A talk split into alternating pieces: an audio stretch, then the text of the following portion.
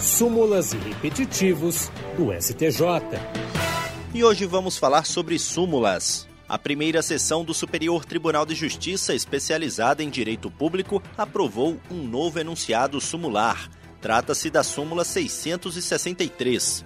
Ela dispõe que a pensão por morte de servidor público federal pode ser concedida ao filho inválido de qualquer idade, desde que a invalidez seja anterior ao óbito. As súmulas são um resumo de entendimentos consolidados nos julgamentos e servem para a orientação da comunidade jurídica a respeito da jurisprudência do tribunal. Os enunciados serão publicados no Diário da Justiça Eletrônico por três vezes em datas próximas, nos termos do artigo 123 do Regimento Interno do STJ.